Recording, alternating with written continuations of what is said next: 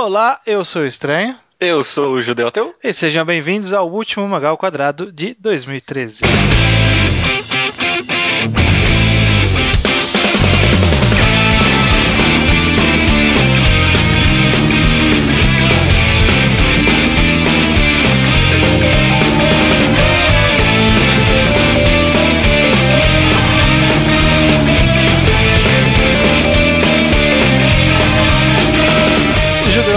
Estamos aqui para o já anunciado último Magal Quadrado de 2013. Maravilha, cara. Maravilha, a gente vai falar hoje, vai se voltar às raízes da grande parte dos leitores de mangás de hoje em dia, que muita gente que lê mangá começou com os Battle Shonens, né? Uhum. Algo que é recorrente, né? Essas histórias que a gente vive chamando de Battle Shonen, que são aquelas histórias de porrada, superação, inimigos, superpoderes, esse tipo de coisa que é tão comum e tão popular no Japão e aqui. Uhum, Então. Hoje a gente resolveu falar um pouco sobre alguma uma característica específica desse tipo de história.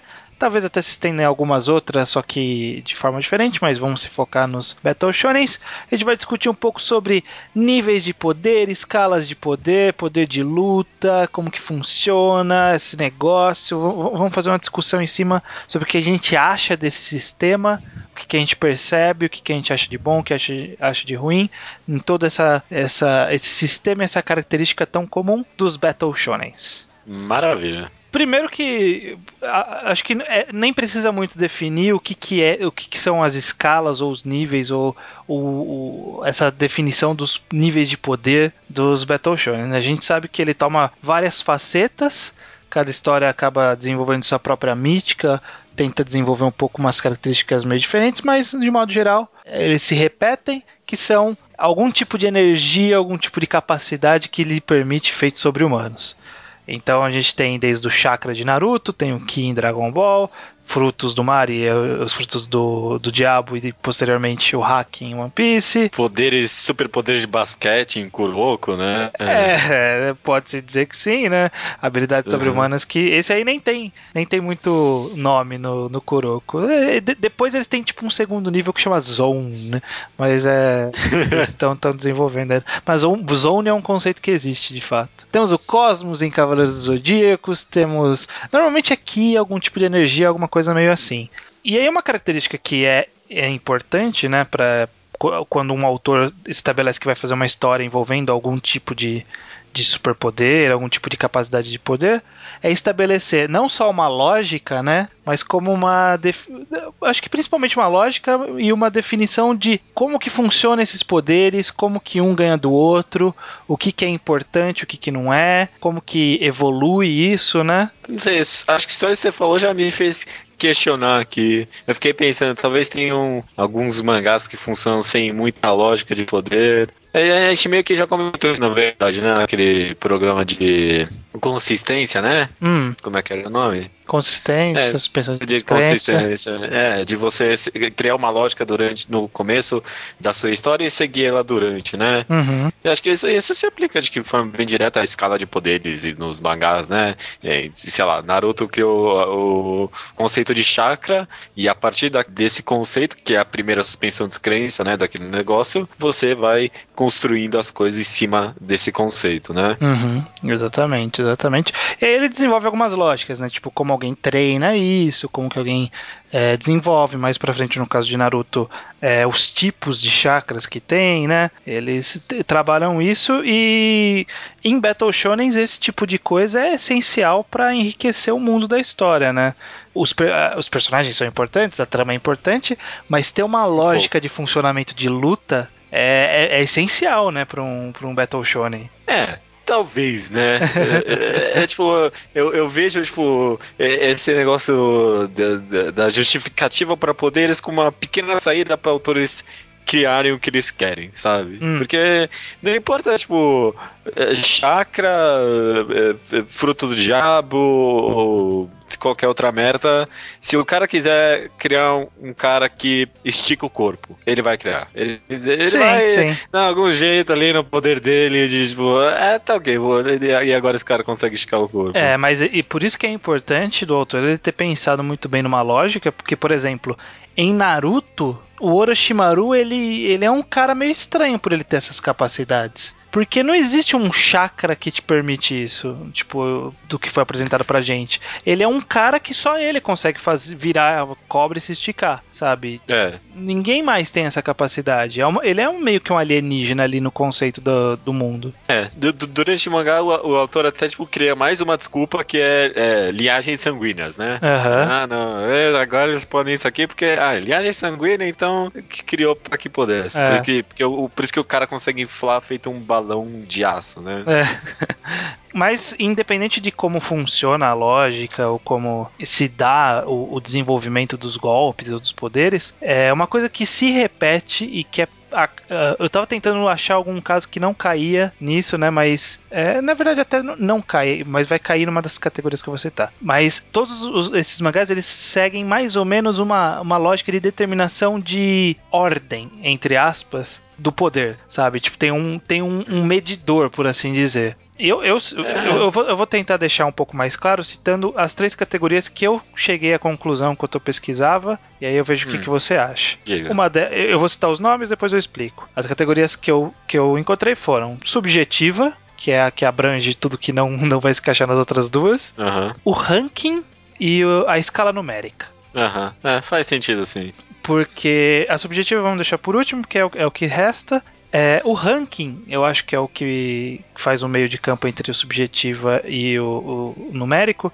Ele é aquela coisa de você fazer assim: olha, essa pessoa é mais forte porque ela é do ranking B, e essa essa aqui Uhum. é do ranking C. Ou esse cara é Jounin, esse cara é Genin. Ou É, esse cara. esse cara é um cara de nível captura SS, né? Exatamente, Tipo, esse cara- Olha a noção do cara. É, aham. esse cara é almirante, esse cara é comandante. É, Uhum. é- é- no, no Claymore, essa aqui é de um dígito, essa aqui é de dois dígitos. É, Uhum. to- todo, todo, a, a maioria dos mangás eles chegam em algum ponto que eles precisam classificar meio que, tipo, separar em níveis. Olha, esse aqui é até aqui, esse aqui é mais ou menos forte, esse aqui é um pouquinho mais forte, esse aqui é um pouquinho mais. Eu não sei, É, eu, pi- eu tava tentando pensar por que, que existe essa necessidade, né? É, é, pior que na minha pesquisa eu nem parei pra pensar nisso, mas, cara, com certeza. Eu acho que quase todo Battle Shonen tem isso em, em algum nível mesmo, viu? Uhum. Acho que tem a ver muito com, tipo.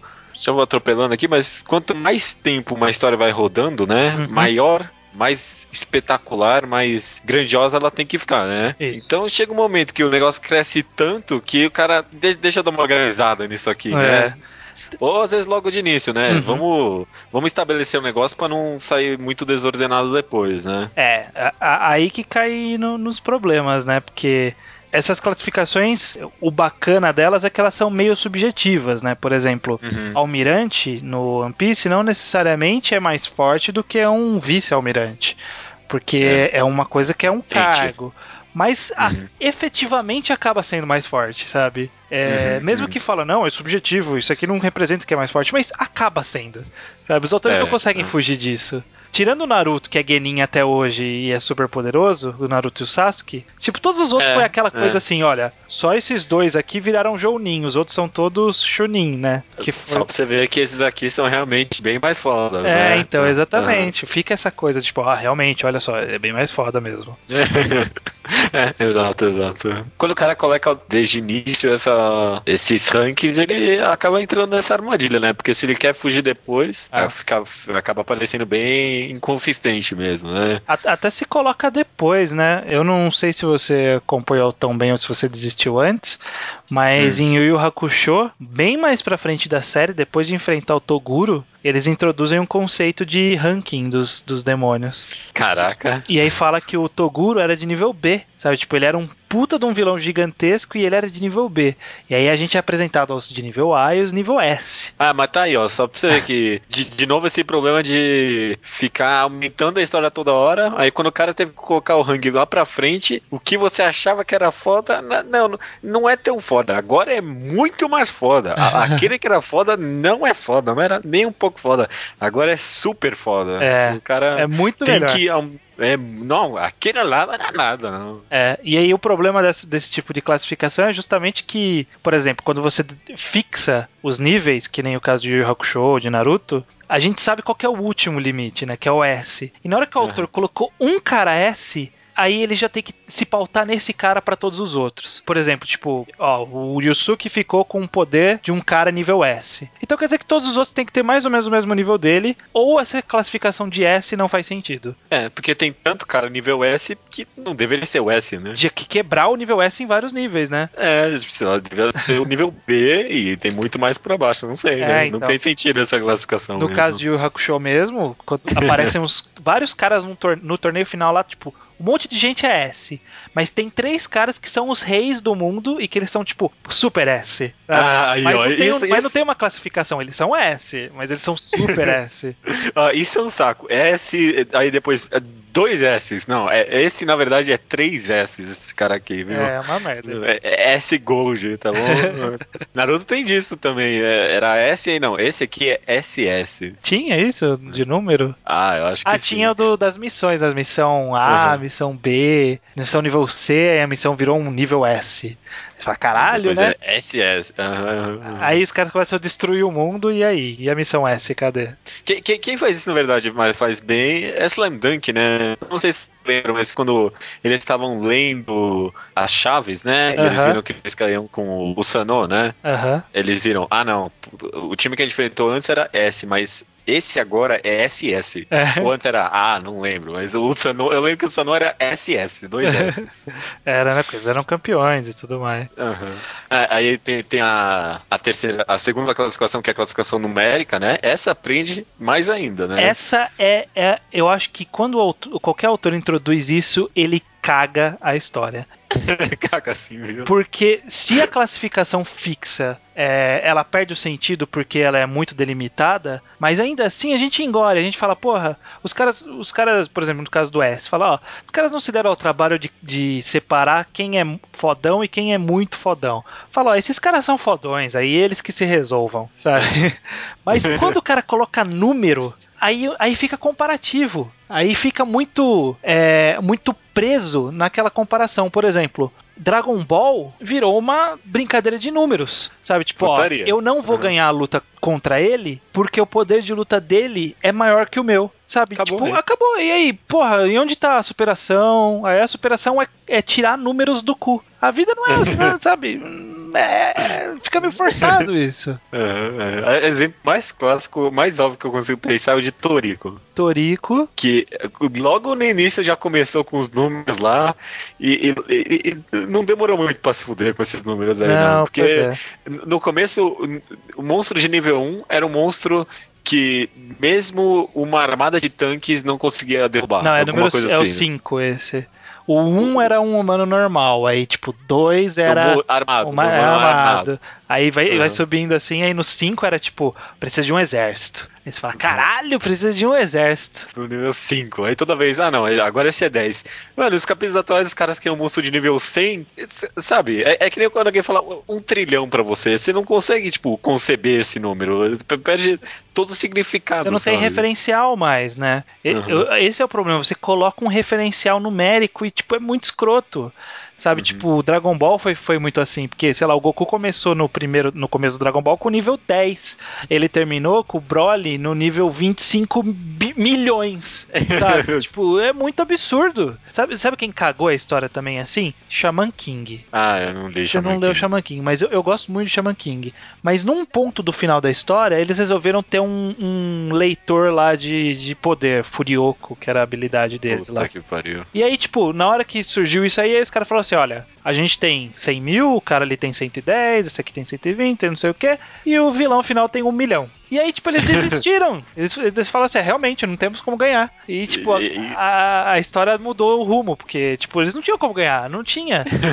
porque o vilão crescia de poder junto com eles, sabe? Eles cresciam de poder, o vilão crescia também, continuava distante. Bizarro, bizarro. Pois é. é enquanto você tava comentando, eu tava lendo. Hum. Eu tava vendo a minha lista aqui, o mangá que me pegou o olho assim foi Beelzebub. Não sei se ainda acompanha esse mangá, Acompanha. mas eu acho que na verdade que esse é um mangá que sofre com a falta de ranking. Hum. É ridículo. Todo, todo arco aparece um inimigo que é ridiculamente mais poderoso que, o anterior, né? Uhum. Mas hoje em dia eu não tenho a mínima noção do, do, que é ser poderoso, né? Porque tem dois caras que são muito poderosos que ficam se socando, e aí 5-5 eh, tá tudo igual ali. É. Eu, eu, não sei, eu, não tem diferença, sabe? Eu acho que esse que é o, o problema de. É, eu acho que é por isso que existe nessas né, classificações. Eu, para você ter um referencial, né? Tipo, você não é. sabe. Mas eu acho que aí, nesse caso, cai mais bem uma categoria do que um valor numérico. Porque categoria já daria o, o, referencial e não amarraria a história a um número. Ah, sim, sim, sim. Não, ah. concordo. Poderia ter, sei lá, demônios, brigões escolar, alguma coisa é, assim. Sei não. lá, tipo, um mago, mago nível C, mago nível D. é, alguma coisa, é, alguma coisa, é. inventa alguma coisa. é, porque esse problema de, de estourar a escala, aliás, é, é uma característica. Eu não sei se ele é causado por ou ele é a causa de aquele fenômeno que você acabou mesmo citando agora, é, que é o, o, o TV Trope chama de Sorting Algorithm of Evil, que é os inimigos vão sempre aparecer sequencialmente em ordem crescente de ameaça. Uhum, sabe? Uhum. Tipo, precisa sempre subir o nível, o nível da ameaça. Esse é um grande causador de problemas em Battle Shonen, eu acho. Não sei se você concorda. É, é, é sim, é, é, é, o causador mesmo, não é o resultado. Tem, tem um termo bonitinho para isso, é Spectacle Creep.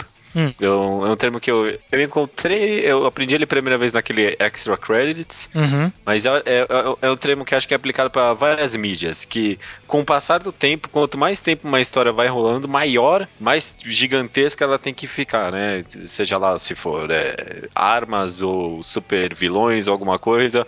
Tipo, a, a um ponto que hoje em dia, tipo, no cinema, quando você vai no cinema, não tem nenhum tipo filme de ação cujo o, o objetivo seja menos do que salvar o mundo ou o universo. Sabe? Ah, tá. Não tem nenhum filme de super-herói que, que nem, tipo, das antigas do do super-homem, cujo objetivo dele era salvar a Lois e acabou, sabe? É. é só salvar a mulher e acabou. Não, hoje em dia, no mínimo, tem que salvar o universo. É, é o mínimo, sabe? É, pois é, pois é. Tem que sempre se superar, né? Por isso que uhum. o Transformers cada vez tem mais explosões. É, é, não, exatamente, porque no anterior eu já vi 20 explosões. Se nesse aqui não tiver 30, vai parecer ridículo, né? É. Comparado. É, esse que é o problema é. de alongar uma história, né? E Battle Shonen a gente sabe que por natureza ele se alonga mais do que deve. É, é aí na verdade que entra o meu problema, né? Em alongar a história, eu tava pensando aqui quando você comentou sobre escalas numéricas. Uhum. Se o cara começar a história planejando fechar, sabe? Uhum. Talvez a escala numérica talvez não foda, sabe? Uhum. Mas Battle Shonen são todos mangás que não começam com um fim planejado, né? Então, talvez o fim planejado, mas não. O caminho até lá não tá planejado. Nunca, principalmente não relacionado à escala numérica, né? É, pois é. Então, o, o, a tendência é o cara se perder mesmo. Por isso que na hora que o cara coloca o número, ele se amaldiçoou, porque aí daí pra frente ele vai ter que prestar atenção nisso e daí pra frente ele se perdeu. É, se perdeu mesmo. é, e só pra citar então aquelas três categorias, né? Eu tinha falado do ranking, uhum. o escala numérica e por fim é o subjetivo, que é o, o que eu acho que ele funciona bem, mas ao mesmo tempo ele tem problema, que é mais ou menos o caso de Beelzebub. É, uhum. One Piece, de uma forma geral, no que diz respeito à, à, capacidade dos frutos, não tem numeração, por exemplo. É, é verdade. Tem, tem um pequeno rankzinho já foi provado que nem significa muito, né? É, então ele tem uma escala. O, o One Piece é engraçado, porque ele tem os três tipos. Ele tem a, a o ranking, que é no caso dos almirantes e tudo bem. É uhum. tudo ali, mas é levemente subjetivo, mas tem. Temos o numérico, já passou, é. já passou pelo. O CP9 tinha um numérico que o, o Oda fez o favor de jogar fora, sabe? Você lembra mas... que CP9 tinha? Ó, esse cara é mil sim, não sei sim. o que, Furioco lá, sei lá qual era o nome. É, lembro, lembro, tinha isso assim. É, tudo que mostrou lá, né? É, lembro, lembro sim. Nossa, é uma péssima ideia, ainda bem que ele jogou fora. Mas, mas a recompensa. É, então, a recompensa uhum. é, um, é um negócio que é, que é tricky. Ele, ele é meio que nem o. A, o nível de captura de Toriko. Muitas pessoas vão falar assim: ah, não, mas isso não representa escala de poder. Isso representa a periculosidade, assim como em Toriko representa a dificuldade de captura. Então existe, Mas- existe um monstro que ele é nível 100 de captura, mas é porque ele mora embaixo de uma cachoeira que cai em uma montanha da cachoeira, né? Lembra daquela, daquele... Aham, aham, lembro sim, lembro sim. Mas, assim como, sei lá, tinha a Nico Robin, que ela tinha uma recompensa porque ela tinha um conhecimento e não porque ela era forte. Uhum. Mas a gente sabe Que é bem em assim, né? 90% dos casos é uma representação de poder. Sim. Então o One Piece ele meio que cai nisso, é meio, meio complicado isso. O autor ele tenta dar uma afastada desse negócio de recompensa, mas sempre que ele quer causar espanto na gente, ele coloca uma recompensa alta, né? Curioso, né? Quando ele quer mostrar que alguém é forte, ele fala: Ah, esse cara aqui tem uma recompensa que é o dobro do do Luffy. Aí você fala: Porra! É. uhum. Tanto que ele usou os supernovas como tipo, totalmente era isso, né? Exatamente. Os três caras com as maiores recompensas eram os mais poderosos. né? Exatamente, exatamente. Assim, Aham. e, e ele meio que se perdeu também no número, né? Porque você lembra da recompensa do Crocodile? Nossa, isso foi feio. é, aquilo foi meio esquecido. Se bem que quando o Crocodile voltou, ele acabou ficando com aquele poder meio nível 80 mil dele lá, É. sei lá quanto. É, é porque a explicação foi: ah, não, ele deixou de ser pirata quando a recompensa era essa, mas ele era muito mais forte. Mas a gente sabe Ah, que tá. a gente sabe que essa explicaçãozinha é uma desculpa pra dar a volta no valor que o Oda colocou, né? Aham, com certeza. É, um outro mangá que eu acho bacana de, de que tem nível de poder subjetivo, ele até tem uma classificação de ranking, mas ele não usa exatamente, que é Jojo.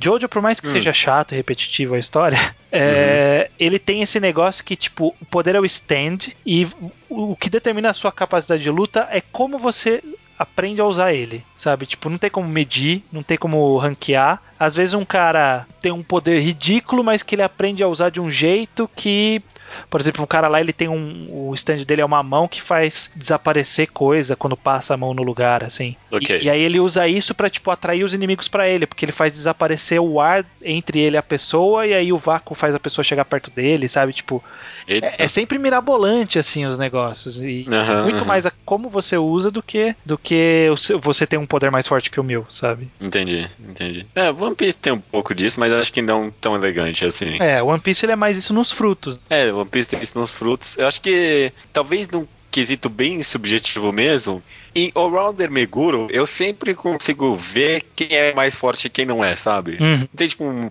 tem uma escala de poder, assim, nem é um Battle Shonen, né? Uhum. Mas é, se, se, de- se define durante a história ali quem é mais forte que quem ali, né? É. E isso, sei lá, cria alguns cenários interessantes pra mim. Quando é subjetivo também sempre tá mais sugestivo às surpresas, né? É. E o subjetivo também, ele é o que permite maior liberdade também pro autor, né? Porque, tipo, se o Meguro dá uma surpreendida, a gente aceita. Às vezes, tipo, ele descobriu que ele tem um jeito bom de lutar. E aí não tem problema ele passar, porque não tinha um número entre ele e a pessoa que ele tinha que alcançar aquele número, sabe? É, é, tem que subir o número de nada, né? É, Só ter uma ideia boa ali e acabou. É, Exatamente. é parecido com o Jojo. Bom, é, a gente falou aqui de escala de poder, de, de nível de luta e tudo mais, e eu acho que um assunto bacana da gente abordar é o que diz respeito a personagens overpower e talvez underpower, mas eu acho que vai ser mais focado nos overpower. O que, que é um personagem overpower, Judeu? Que over por cima do poder, é isso? Está por cima do poder?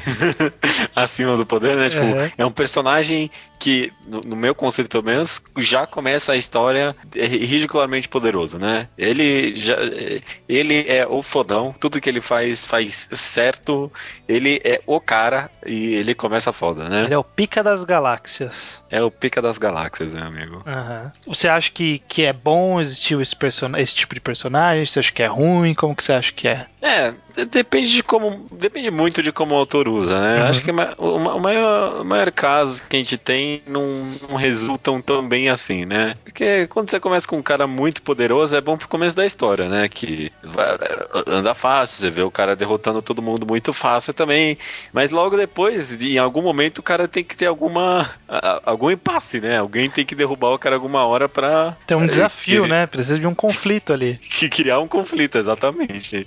E se o cara é tão poderoso, de, de onde vem esse conflito, né? Então, Exatamente. o, o cara já começa quebrando a história. O- um- uma obra que, que eu sinto que teve um pouco de problema com isso foi Hokuto no Ken. Que o Uhum. cara ele já começava, tipo, o Kenshiro era, era fodão. E aí, tipo, pra fazer alguém tão fodão quanto ele, era tipo, ó, ele era treinado por um cara e esse cara tinha outros três discípulos que eram tão fortes quanto ele. Aí, tipo, teve que colocar caras que eram tão fortes quanto ele para poder enfrentá-lo. É, não cheguei a ler, mas eu, é, tem muita cara de mangá que sofreu com isso.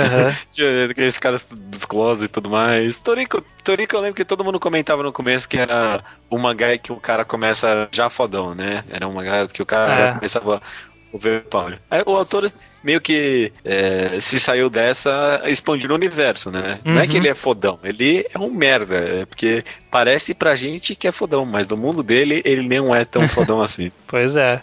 Sabe um personagem que se ferra muito por ser muito poderoso? Hum. Já é fora do mundo dos mangás? O Superman. É, Os autores uhum. não sabem trabalhar o Superman. É. Porque ele é Nossa. tão poderoso, ele é tão absurdamente poderoso, que a gente. É difícil colocar uma ameaça que a gente fala, ó, realmente, esse cara aí é uma ameaça ao Superman. Porque, fala uhum. sério, em que mundo o Lex Luthor ia dar trabalho pro Super-Homem? Ele é. Ele, ele, se move quase na velocidade da luz lá, se move tipo hiper rápido. Ele tem a maior força do mundo. Ele tem, sei lá, pode viajar no espaço, pode soprar é, gelo, é, pode soltar raio do olho. Sabe, o Lex, ele ouve coisas à distância, sabe? Tipo, ele ouve tudo. Ele tem uma audição incrível. Sabe, o Lex pensou em fazer alguma coisa, ele foi lá, destruiu tudo que o Lex fez e vai embora, sabe? Se você poder viajar naquela velocidade, você já mata tudo ali, mano. Não tem. É, é, é, é ridículo mesmo. Uhum. É, ainda mais quando ele, é, é, histórias sozinhas dele, ainda, ele ainda cria um super gênio, né? O cara é totalmente genial, super inteligente, então fica difícil criar história com ele. Pois é. Tanto que a maioria, histórias boas de, eu acho, de Super-Homem não, não envolvem tanto conflito assim. É. Aquelas, aquelas quatro estações lá não tem conflito quase nenhum. Uhum. E a foice e o martelo que, que o pessoal gosta também é mais conflito histórica, talvez, alguma coisa é, assim. É uma é coisa, é, tanto... é, é, utilizando o poder para desenvolver uma coisa. Tipo, ele é super uhum. poderoso e o que, que isso representa. E não, é, tipo, exato. ele é super poderoso e ele tem que derrotar um inimigo. Diferentemente de Batman, que às vezes é quase só isso mesmo. É, exatamente. Ele usando do, do dinheiro dele e do intelecto para fazer as coisas bem. Uhum. Um, um mangá que acho que eu, eu, comecei a ler recentemente, eu achava que ia ter problemas com isso, mas eu tô gostando muito.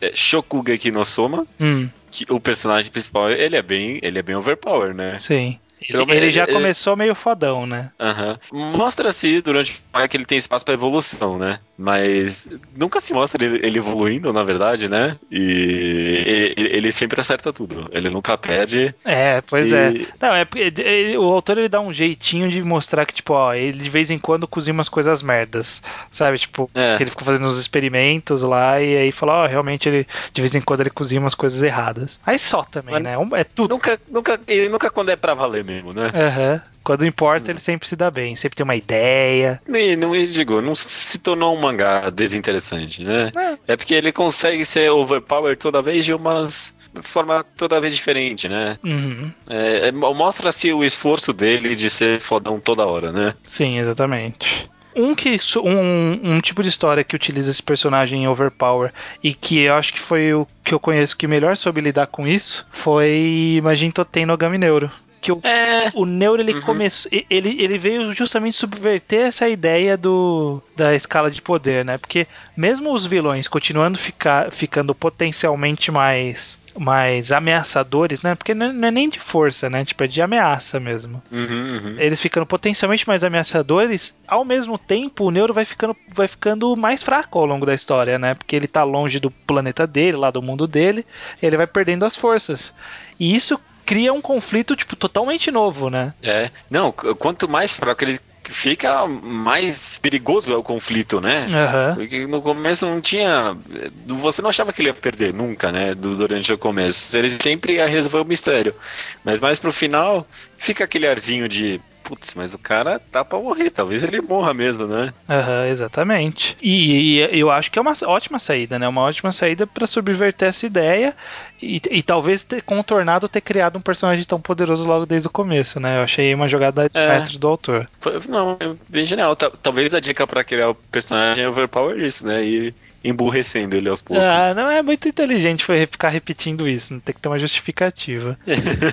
é, uma boa justificativa, né? É. Mas o mesmo autor, ele não, ainda não conseguiu esse feito com o Koro Sensei, porque a gente ainda não sente perigo em cima do Koro Sensei. Nem de que ele vai perder, né? Nem de que ele ainda. vai perder. Não, até agora ele tá ainda overpower, overpower, impossível ser vencido. Até colocou uhum. um carinha que, tipo, tinha mais ou menos os mesmos poderes, mas não conseguiu convencer que era uma ameaça. É, aham, nem um pouco, pra mim também não. Bom, dito tudo isso, você tem mais algum tópico para abordar? Acho que eu já passei por tudo que eu tinha aqui. É, não, eu ia comentar talvez sobre Overpower, uma forma de andar a história é, através de flashbacks, né? Pode falar, é, pode falar. Não, é isso, é isso. Tipo, que, o, o, personagem, quando ele é muito overpower, talvez uma saída para continuar a história é ter muitos flashbacks durante a história, uhum. né?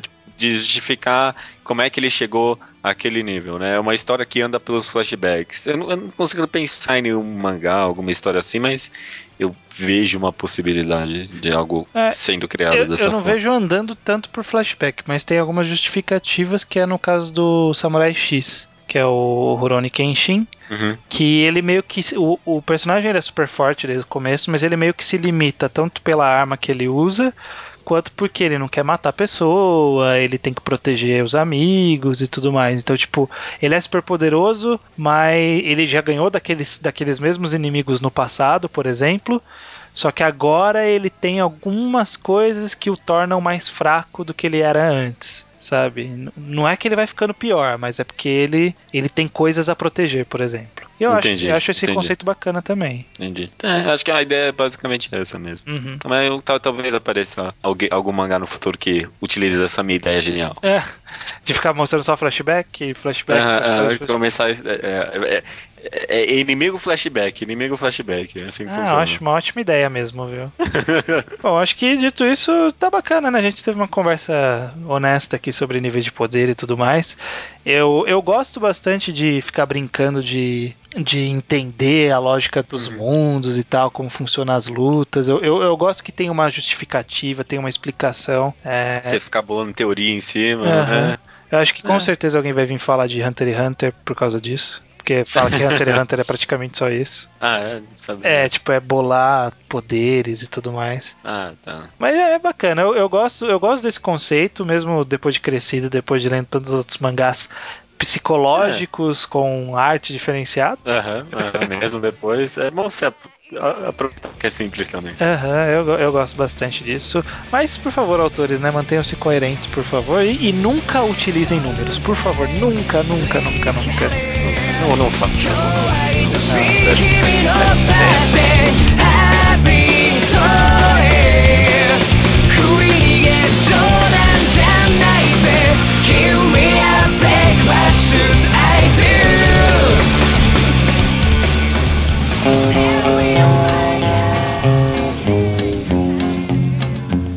I hear the train a comin', it's rollin' around the bend, and I ain't seen the sunshine since.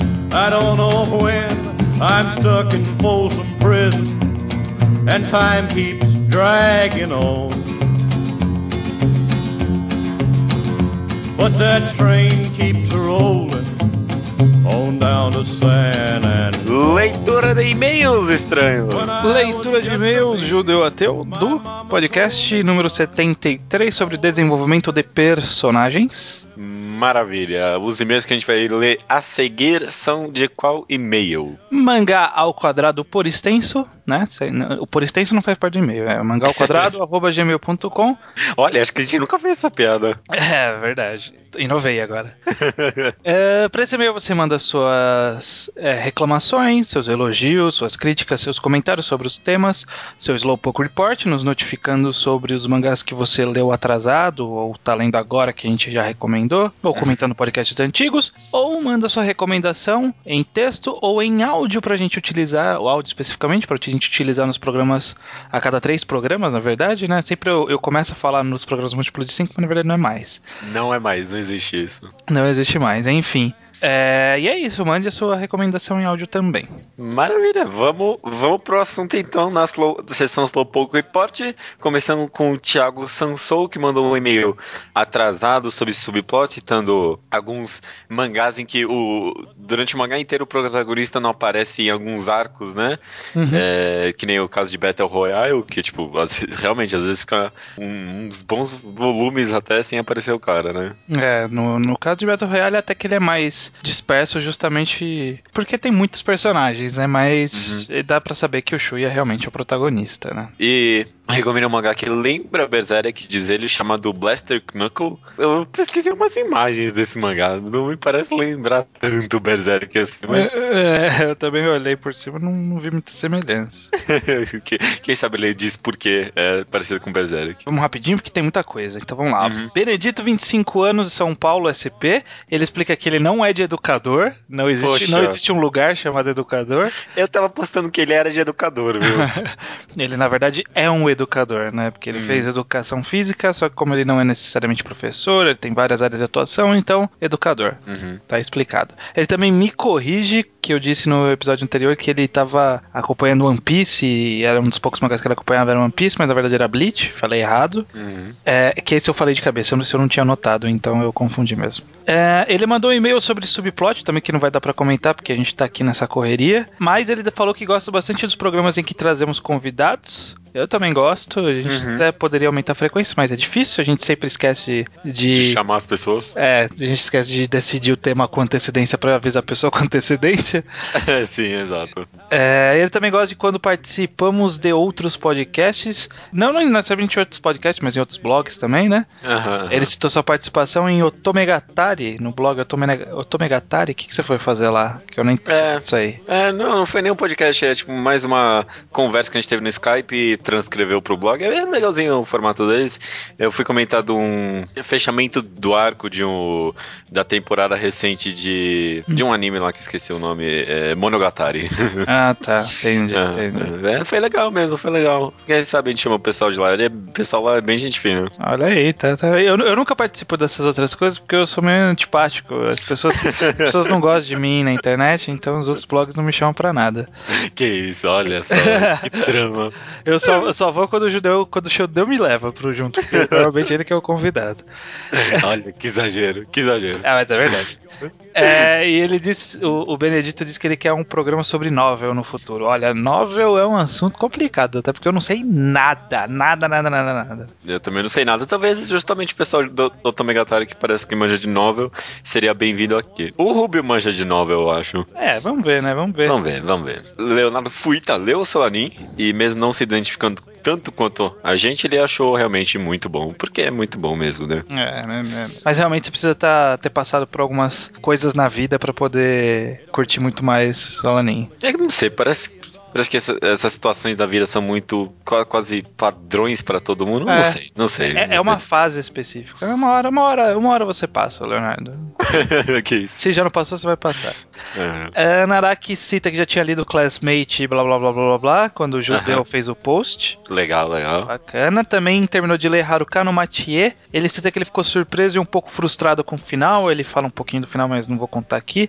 Que, Aham. que ele fala que o autor ele foi bem ousado, né? Que ele, ele aplaude isso, só que eu não tenho certeza se ele gostou tanto do final.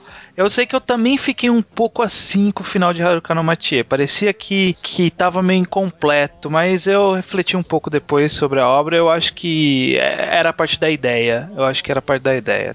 Eu não vou falar muito porque é meio spoiler. Sim, é, eu não li ainda. É, e o, o Narek também comentou dos últimos três programas, mas vamos correndo porque t- tem muita coisa pra falar. Que tem, tem semana que, que, não, que chega um monte de comentário e não chega e-mail. Tem semana que Uhum. chega um monte de e-mail. Tem é, poucos comentários. É, é incrível. É, Aí, incrível. aí você tem que fazer um malabares aqui pra caber todo mundo. É, desculpa aí, gente. Pra, terminar o Slowpoke Report, Diago C. Câmara, 24 anos de Diago? Eu disse Diago, é, É, Diego, Diego C. Câmara, desculpa. De 20 24 anos de Campina, disse que quando estava desempregado, as nossas recomendações fizeram companhia pra ele durante o ano inteiro. Ótimo, né? É, ou não ótimo, né? Não sei falar. É, de- depende do que, que ele tava querendo, né? Uhum. Ele é o Spirit Circle, Hiroshima Cidade da Calmaria, comprou a edição da JBC e gostou dela. É, e Ricardo. E ele comenta um pouco sobre o que achou e que ele gostou bastante do Sai e a- as cenas do Sai foram em que o Bata melhor desenhou e tal. Ele pergunta se a gente tem alguma justificativa pro final repentino. Não foi cancelado Ricardo Nogô, até onde eu sei. Então, não sei. Será que não foi mesmo? Será que foi cancelado, tipo, por baixo das, das cobertas, assim, sabe? Mas então, talvez pode ter sido alguma briga da, com a editora. Porque é muito abrupto pra, pra ser alguma coisa desejada. É, não sei, não parece ser um mangá cancelável. É, mas na verdade o Shonen Jump é assim, né? Vai ficando velho. Não sei, às vezes se estendeu mais do que a autora queria e aí ela cagou no final também. Não dá pra saber, não dá pra saber. Realmente, publicação no Shonen Jump é complicado. É. Bom, não, va- sei. vamos sei. seguindo, vamos seguindo com Jesse. Jesse comenta o seguinte: ó, desenvolvimento é o personagem ir de X para Y. E aprofundamento é a justificativa de X. Digamos que um é a soma e o outro é equação. É, acho que achei Hum. bem resumido. Eu acho que mais ou menos é isso que a gente concluiu, não? É, sim, sim. É, o Rafsan gosta muito da evolução de Black Star em Soul Eater. Eu também gosto muito, eu só queria comentar isso. O mangá fica muito ruim no final, mas a- até lá teve várias evoluções de vários personagens muito interessantes. Hum, bacana, bacana. Eu não, não li muita coisa e depois que você falou que o final é uma merda, eu não tô muito empolgado pra voltar, não. É, não sei, nem se deve. A Lobo Paranoico diz que sentiu fortemente o desenvolvimento de Miharu de Nabari no O. Você conhece essa obra? Nabari no não, O? eu, pesquisei até no, no Google uma imagem, mas nem pela imagem eu conhecia. Caraca, nunca ouvi falar. Deixa eu ver aqui essa imagem. Eu procurei Nabari no O, ele quis completar com Kiss. Então eu acho que deve ter alguma cena de beijo que é uma cena de beijo. Fam... Ih, já saquei qual que é essa história. Tem dois carinhas se pegando aqui. Ah, tá explicado, tá Tá explicado. Beleza. Próximo aqui é o Neizon Matheus o Haruka. Cita o manager de. O manager de. A Aishi- manager. A manager. Por que- Porque eu falei, oh, nunca tem o manager, né? Pois é. Ci- Cita a manager de iShield 21, que também segue o estereótipo que o estranho falou lá, de, de que é de manager que só serve como suporte lá. Serve como âncora para o âncora, desenvolvimento. isso. E também comenta que eu, o judeu, tá comendo em todo o programa agora. é. Eu estou comendo agora, acho que, acho que ninguém percebeu. Ah, dá, dá pra perceber, sim. Você também tá comendo, eu sei. É. E, e pergunta se o estranho come Ruffles ou nem isso. Aposto que nem isso. Não, nem isso. Mas esse não é nem por ser batata, é porque eu acho um salgadinho bem sem graça mesmo. É, eu também não vejo muita Não, graça eu- Ruffles, não. Até porque Ruffles nem tem gosto de batata, né? Tipo, é Ruffles de churrasco, Ruffles de pepperoni, sabe? Tipo, umas coisas que não tem nada a ver com batata. Mano, tinha até Ruffles de Strogonoff uma época, lembra? Nossa, que nojo. Pelo amor de Deus. É, o Eduardo diz que acha muito interessante o desenvolvimento de Guts, do Guts em Berserk. Berserk. É Berserk, acho que pronuncia. Eu Porque todo mundo fala Berserker, mas É. não tem er no final. Não tem. É Berserk. Eu- na minha cabeça, por muito tempo, eu só lia Berserk. Não sei porquê. Berserk. É, é, é um personagem que eu tinha deixado de citar, eu gosto mu- muito também. É um negócio bem, bem muito justificado em Berserk. Bacana, Beleza. bacana. Rafael dos Santos Tomás comenta que não adianta desenvolver, aprofundar o personagem se tipo, esse aprofundamento não vai levar a lugar algum. Ele dá, dá o exemplo de Tigo, que fica arcos inteiros, tipo, ah, por que eu luto? Por que eu faço isso? Tipo, nu- nunca tem resposta, sabe? Nunca tem nada. Nunca, Nunca vai pra lugar nenhum, verdade.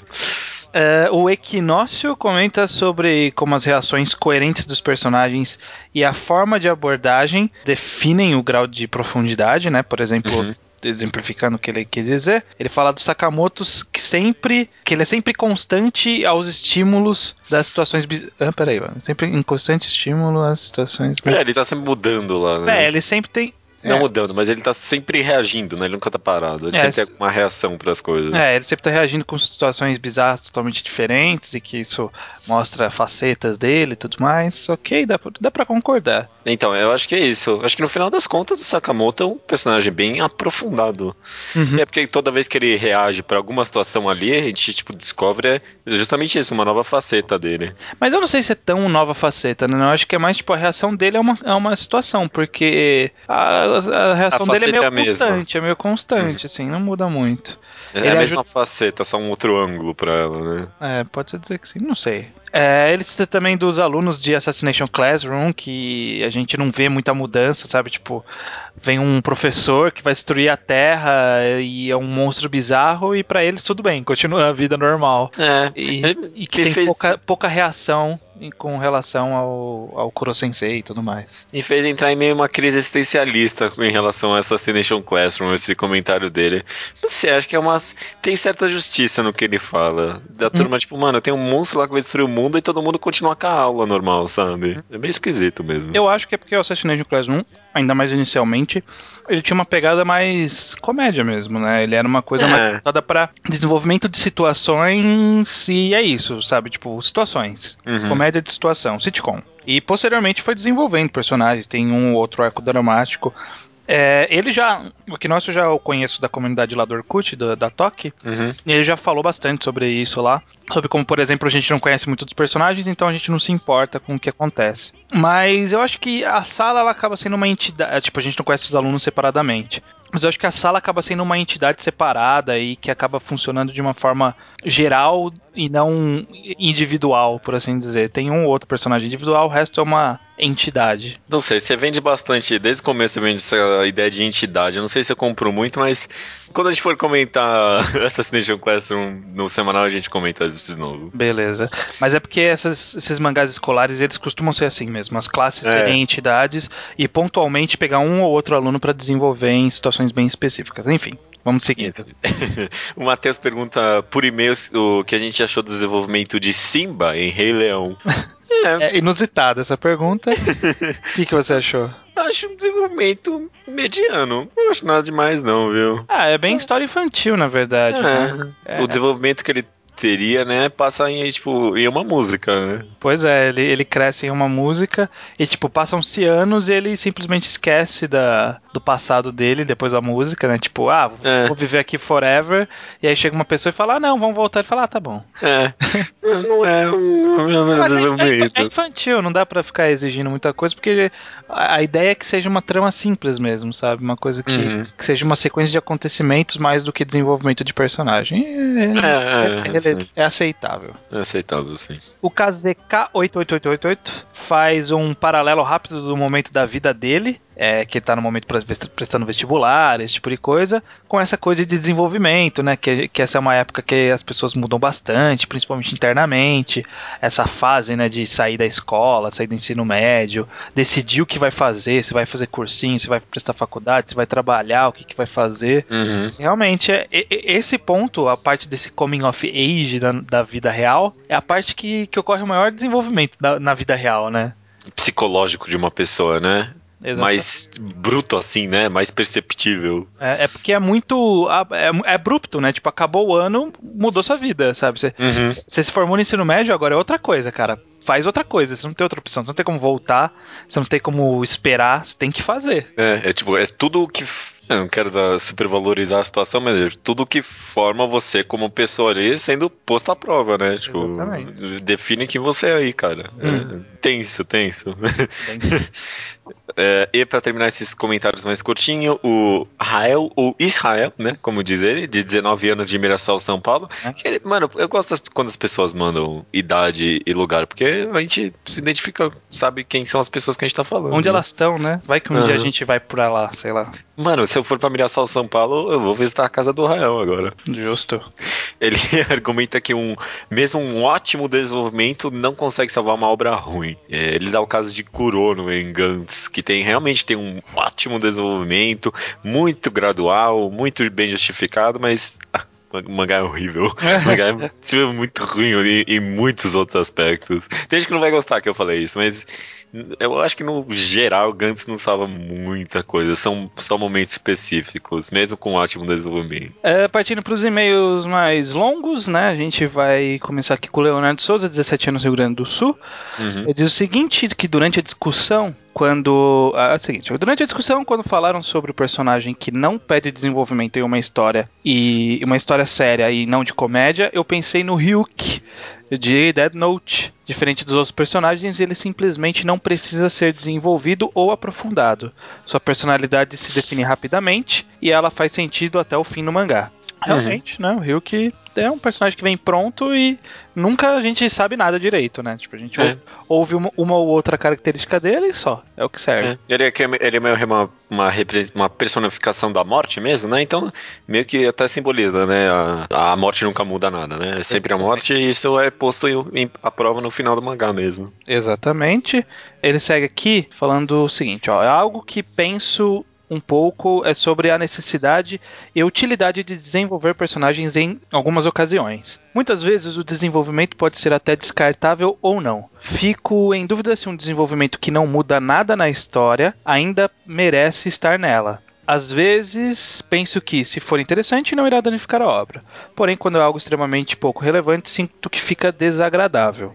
Aí ele faz aqui, ó, apenas para não deixar de citar Breaking Bad, o episódio Fly, aquele da mosca no laboratório, é um episódio que serve apenas para aprofundar o protagonista, sem andar nem um pouquinho a história, podendo ser apagado da série sem grandes perdas para a trama. Mesmo assim, é um dos melhores episódios da série e serve muito bem para entendermos a mente do Walter White, que se mostra tão fechada e confusa em boa parte da série. É, esse episódio é bem polêmico mesmo, né? É, tem gente que gosta, que não gosta. Eu, eu, eu lembro que eu pensei a mesma coisa quando eu vi esse episódio do Fly. Na, na, época que eu via, eu lembro que eu encarei exatamente como um episódio poético, sabe? Então, uhum. Então, tipo, tá, tá, ali, às vezes realmente não tem muita utilidade, mas há uma certa poesia naquele episódio. Então eu, tipo, deixo, deixo andar assim. É um episódio muito bom. É, é, é essa questão de construção de mundo, expansão de características dos personagens. Realmente, às vezes, ela se mostra pouco relevante pro enredo. Acaba caindo até até bacana que meio que coincide com o tema de subplot, que foi logo anterior a esse, né, de desenvolvimento uhum. do personagem, que pode-se dizer que, por exemplo, o episódio do Fly foi um, um subplot, sabe? Uhum. Porque não tinha relação nenhuma ali direta. E, é. e serviu apenas para desenvolver um personagem. É, foi um subplot inútil? Pro enredo foi, mas para uma construção do roteiro, uma construção temática, foi importante, eu acho. Até uma utilidade bem vagamente artística, sabe? Também, talvez, também. Talvez a necessidade de a gente se colocar um, uma, uma, não utilidade na coisa mesmo, sabe? Não teve utilidade, não teve, mas dá para apreciar mesmo assim. O Leonardo Souza também mandou várias recomendações de temas que estão devidamente anotados na nossa planilha. Uhum, achei algumas bem utilizáveis ali, achei interessante. E também perguntou, como ele foi um, um, do, um dos vencedores e até o momento o primeiro anunciado do concurso cultural quadrado, né? Ele vai escolher o próximo mangá em quadrado. Ele perguntou se ele poderia escolher um mangá que é ruim, né? Que é para servir de contra-exemplo, pra gente analisar e tudo mais. O que, que você acha, Judeu? Eu pensei sobre isso, eu acho que eu até. Talvez até gostaria, viu?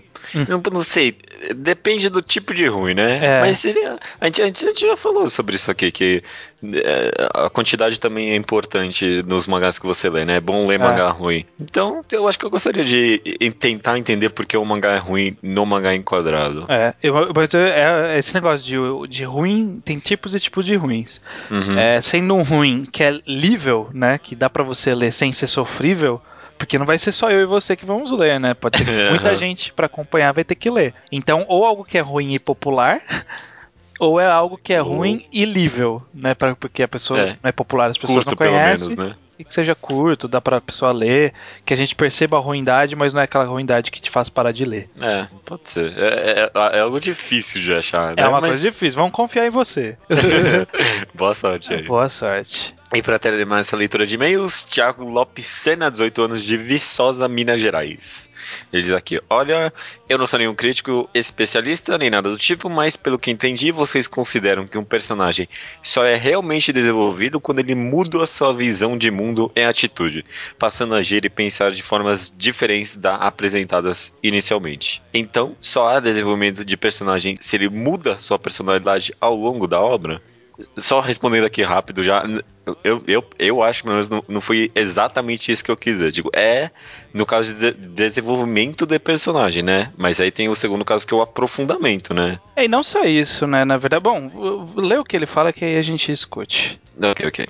Ah, acho meio errado pensar assim. Ah, acho que um personagem pode crescer e mudar sem modificar sua personalidade. Assim como as pessoas no mundo real também, como as chamadas pessoas de personalidade forte, elas mudam sim, mas não a ponto de passarem a ter personalidades diferentes. Tá, primeiro sobre essa parte, que depois ele vai entrar num outro Uhum. tópico que é até que é relativo a esse, mas eu acho que é, esse é separado. E Eu não lembro de ter falado que o importante era mudar a personalidade. Eu falei que o desenvolvimento ele não, não necessariamente carece da mudança da personalidade. Ele pode ser apenas uma, um aprendizado que a pessoa leva pra frente, sabe? Tipo, um- uma nova memória que ela adquire e essa memória tem impacto nas decisões que ela tem no resto da vida ou nas situações que ela, como ela encara de determinadas situações.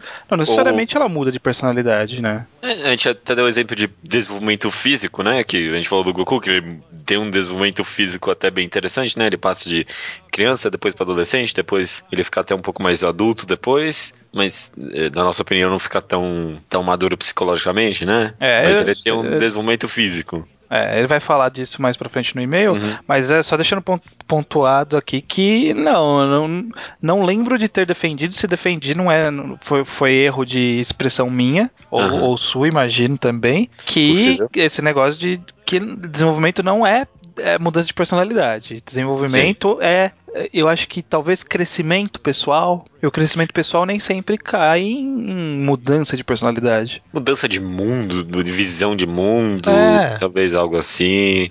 Não, ou, ou não só mudança, né? Talvez amadurecimento ou É. rejuvenescimento, não sei, não sei. Muita coisa. É, mas não, não- é mudança de personalidade, definitivamente. Não é só mudança de personalidade. Enfim, é, ele continua aqui onde é que estava. Ele continua. Enfim, vou pegar três exemplos para ilustrar a minha linha de pensamento. Aí ele cita primeiro o Ichigo, que não muda nada ao longo da obra, e depois ele cita a Meiko, de Solanin, que muda bastante durante a obra, né? Aí continuando a citar ele aqui, terceiro, o Goku, que discordando de vocês e de grande maioria dos críticos, é pra mim um personagem bem desenvolvido. Olhando de uma maneira superficial, o Goku do início e do final de Dragon Ball, você diz de prontidão, é a mesma pessoa, não mudou nada. Porém, analisando mais calmamente, percebe-se que ele mudou muito. O Goku do início é extremamente ingênuo e imaturo, seu conhecimento de mundo é pífio, ao ponto de não saber ah, diferenciar um homem eh, de uma mulher. Enquanto vai crescendo e conhecendo o mundo, ele aprende muito e é interessante ver como ele gradualmente muda. Ele segue dando o exemplo da mudança do Goku, com alguns exemplos dizendo que ele virou orgulhoso e de sempre querer lutar sozinho e tudo mais, né? Uhum. É, por isso, eu acho que ele é um personagem que desenvolve na história e não concordo com vocês ao dizerem um personagem tem que mudar de personalidade para se desenvolver durante a história. Até porque mudar de personalidade significa uma mudança muito radical. Algo parecido com o que aconteceu com a Meiko e que não é tão comum, por exemplo, na vida real. É, eu acho que o maior problema não. A gente falou, né? O Goku ele muda mesmo, né? O problema é, é- é o trabalho da justificativa da mudança, né? Porque, tipo, ele se torna pai e, e a, a mudança de status de, de uma pessoa normal pra virar pai, a gente não É viu. grande. A gente não viu o, o momento em que ele, ele apaixonou-se pela Titi, desenvolveu sentimentos por ela, trabalhou a gravidez, sabe? É. Cuidou do filho pequeno.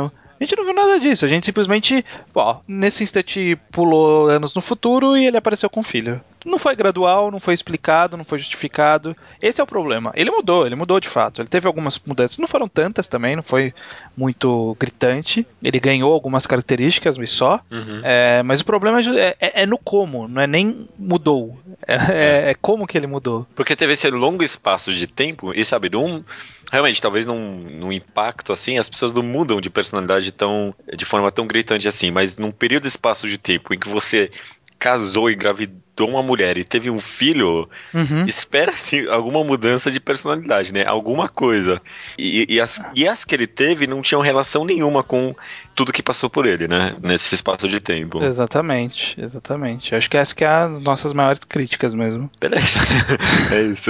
É, dito tudo isso, o programa 74 é o programa. Não, a única uma coisa que eu achei aqui, furacão só é considerado um furacão se ele consegue sustentar ventos de pelo menos 74 metros por hora. Hum, Metros por hora não. É metros por hora? Acho que é isso. MPH, metros por É. hora. É. Não, é miles por hora, né? Milhas por hora, Milhas desculpa. por hora, tá. Bom, muda um pouco, né? Nós não tá no nosso sistema métrico. Sabia que são os eh, Estados Unidos e acho que tipo uns, uns dois países lá na África, alguma coisa assim, que utilizam ainda esse sistema, esse sistema de eh, milhas, Pass. Fahrenheit, não sei o que. PES é a pior, é a pior coisa para as pessoas, né? Tipo, tipo, quem mede a coisa em PES? E, e- não, não tem sentido, mano. Tá tudo, tá tudo interna- internacionalizado, tem sistema internacional de medidas, as coisas são medidas por átomos e velocidade de- da luz e coisas assim, mas não. Os caras têm que fazer, não, é milha, ounces, né? Os caras têm umas coisas muito Ah, bizarras. não, muito escroto, muito escroto. Mas ok, então, ó, 74 milhas por hora é um furacão. Uhum, então, E- então toca, toca Twister aí. Não, mentira, não, não vou. De novo, né? Que teve três programas que tocou Twister. é, o mangá quadrado foi um laço de twist. They buried me in that great tomb that knows no sound. But I am still around. I'll always be around,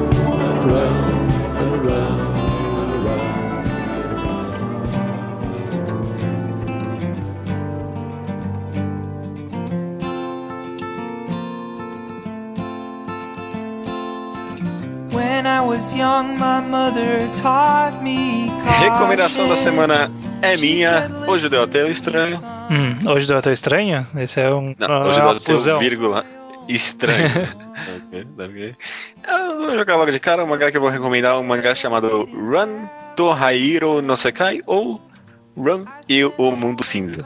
Já ouviu falar desse Hum, mangá? Acho que você talvez já tem eu- um post disso, né? Não, não, acho que eu nunca cheguei a comentar esse mangá. Ele, pra quem conhece, é um mangá que no começo tinha scan daquele Kotonoha. Ele começou a fazer scan desse mangá, então já sabe que é de qualidade, né? Uhum. E é basicamente essa história de uma. É uma espécie de família de magos feiticeiros, a- a- a- alguma coisa nesse gênero. Algum, alguns conseguem é, controlar o clima, outros conseguem criar fogo. É, tem todo uma, uma- um misticismo bem vago assim. Uhum. E se foca principalmente na mais nova, a menina Han. Um dos tópicos iniciais do mangá é que ao colocar um tênis, é, a menina que tem, sei lá, de- 12 anos fica com o corpo de uma mulher de 20 e poucos anos, Hum. né? E- e- e- Essa é uma das brincadeiras iniciais do mangá, gira um pouco em torno disso, dela descobrindo um pouco o mundo e tudo mais. Mas é mais em volta dessa pequena menininha que tem alguns poderes, vive numa família totalmente bizarra e conhece vê umas coisas bem de feitiçaria e tudo mais. Não tem um- uma temática muito bem definida assim. É mais isso, essa menina fofinha e num mundo cheio de feitiçarias. Uhum. Às vezes ela lida com o mundo normal e tudo mais. E é isso, o, o mangá ele tem uma- um feeling bem gostosinho de se ler. Não é um slice of life, mas dá uma sensação parecida, ele é muito leve. A arte é uma das coisas que eu mais gosto, na verdade. É, é bem única mesmo. Você vê características de mangá, mas é, é até difícil classificar tão diretamente como mangá. É isso. Eu, sei que algumas pessoas não, não gostam muito do começo por causa desse negócio de ela colocar o tênis e virar uma mulher adulta, e depois parece que o irmão dela fica com alguns desejos em cima dela, e aí tem toda uma temática meio pedófila é, ok, ok. Ok, Mas, tipo, o mangá ele não trata sobre isso, né? É tipo mais uma, um negocinho lá que o autor colocou e, e fica bem. né, né, né, mal é tocado, na verdade, depois abandona assim, um pouco o tênis e mostra mais a menina e o mundo bem interessante. É Ba- um mangá bem gostoso de se ler. É, bacana, bacana. Eu acho que eu já ouvi falar, eu tenho quase certeza que eu já me deparei com ele, mas eu não lembro aonde. Tem aqui umas notas boas até no, no Mangá Updates. No update, ah, não cheguei nem a ver, deixa eu ver. Até tem uma média. Ah, se bem que. Bom, tá, tá, tá bom, tá bom na média. Tá, tá a no- maioria das pessoas reclamando justamente disso aí, de que tem o pedófilo no mangá. Mas é algo que sabe bem rápido, assim. Acho que não, não vai incomodar ninguém, não. É, é, é bem legal, é bem legal. Dá uma chance o primeiro capítulo. É, ok, ok. Olha aí, ó, tô lendo aqui uma crítica que alguém fez, ó. Mais 5 pela mudança na arte, menos 5 por fazer o personagem principal ser uma criança super overpower sem, sem cérebro. e sem, sem desenvolvimento de personagem em quatro volumes. Olha, eu recomendo Nossa, que você que ouça isso. o nosso último podcast. Sobre desenvolvimento de personagem, sobre o que, que é e qual que é a relevância pra história. É relevante o desenvolvimento de personagem nos primeiros quatro volumes, Judeu? Eu acredito que não. E mesmo assim, e, eu vejo um pouco de desenvolvimento, mesmo assim, viu? Mas tipo, é, é relevante, é relevante. É possível que não tenha, não, viu? Entendi, beleza. Tem alguém aqui falando que é creepy o mangá. Porque tem É, um, um homem de mais de 20 anos com uma criança de 10 anos de idade. Pois é. As opiniões são bem variadas, né? É. Essa foi a minha recomendação da semana, Han e o Mundo Cinza. E até semana que vem, sem fazer encerramento. Até semana que vem, sem frase de encerramento.